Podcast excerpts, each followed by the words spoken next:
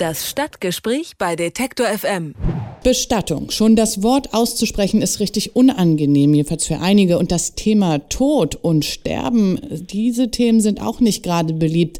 Der Bewerberkreis für Bestatter ist jedenfalls klein und es ist selten der Wunschberuf, oder? Am Wochenende wurde zum zweiten Mal die Miss Abschied gekrönt, die heißeste Bestatterin Deutschlands.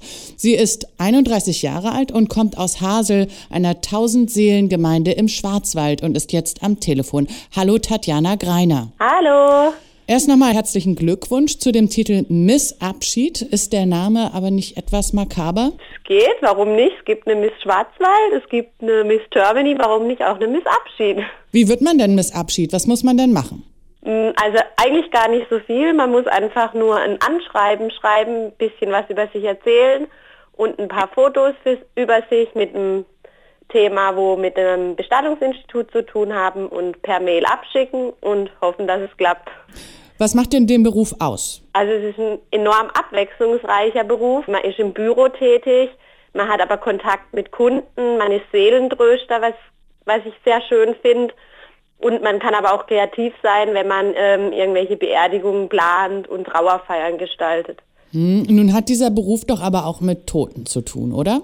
Ja, natürlich. Und wie ist das für Sie? Also ich bin reingewachsen, das gehört für mich seit Kind dazu. Und von dem her ist es ein alltäglicher Beruf wie jeder andere auch. Mhm, und ist nicht besonders düster, traurig oder morbide bei Ihnen zu Hause? Nee, ganz und gar nicht. Im Gegenteil. Also man lernt das Leben schätzen und freut sich jeden Tag, dass man aufstehen kann, dass man lebt und also zu Hause ist man genauso glücklich wie andere. Sie haben es schon angedeutet, der Beruf ist in Ihrer Familie Tradition. Das ist ein Familienunternehmen schon seit mehreren Generationen.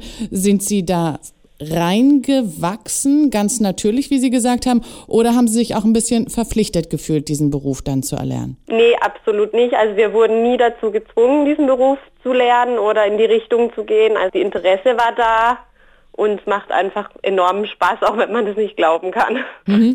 Was macht Ihnen denn daran Spaß? Sie hatten schon gesagt, das ist so ein bisschen auch eine seelsorgerische Geschichte, aber Sie präparieren ja auch die Toten dann, oder? Genau, ja, wir ziehen sie an, wir begleiten sie einfach auf ihrem letzten Weg. Es ist einfach, man ist der Letzte, der so intensiv Kontakt mit so einer Person hat und da wir so ein kleines Dorf auch sind, kennt man die Leute oft persönlich und die Personen werden behandelt, als wären sie noch da. Also wir sprechen die mit Namen an, dann bekommen sie meist ihre Lieblingskleidung bei uns an, sie werden nochmal schön hergerichtet und es ist einfach, ein, man begleitet sie einfach auf dem letzten Weg. Ich denke, das machen nicht viele Leute und das ist einfach was Besonderes. Hm. Sie haben es wahrscheinlich eben in der Anmoderation schon anklingen hören. Für manche Leute ist dieser Beruf, ja, hat schon fast was Abschreckendes. Wie reagieren denn die Leute darauf, wenn Sie erzählen, dass Sie Bestatterin sind? Ja, also es ist auf jeden Fall so, im ersten Moment ist es immer ein, was, du und so zierlich und oh Gott, schreckliches Thema, aber wenn man dann drüber erzählt und die Leute interessieren sich dann, stellen Fragen, dann merken die irgendwann, oh, das gehört dazu, das kann doch interessant sein und das wollte ich eigentlich auch durch die Wahl ein bisschen so vermitteln. Ähm, es ist einfach ein normaler Beruf, es gehört zum Leben von jedem zu uns. Also jeder muss irgendwann mal das erleben, dass irgendjemand stirbt, das gehört einfach dazu, wie Essen und Trinken. Hm, und wenn dann jemand gestorben ist, ist immer die Frage, wie wird diese Person denn dann beerdigt? Es gibt unterschiedliche erlaubte Bestattungen in Deutschland, Erdbestattung, Feuerbestattung, Seebestattung. Was ist denn bei Ihnen am häufigsten?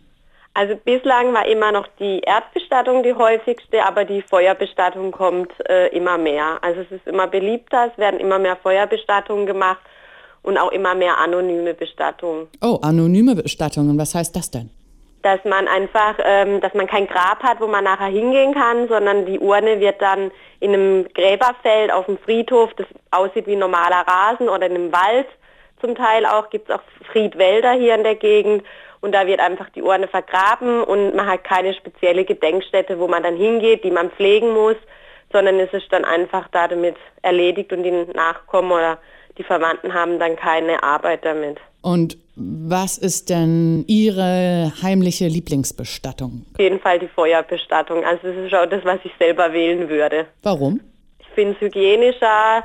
Das Grab ist nachher klein. Man hat eine Gedenkstätte, aber doch nicht so eine große, wo man dann pflegen muss, weil die Zeit wird auch immer knapper für die Leute, aber trotzdem hat man was, wo man hingehen kann und gedenken kann der Person. In der beschaulichen Gemeinde Hasel im Schwarzwald arbeitet jetzt offiziell die heißeste Bestatterin Deutschlands. Mit der Misswahl soll der Negativstempel vom Berufsbild eines Bestatters genommen werden.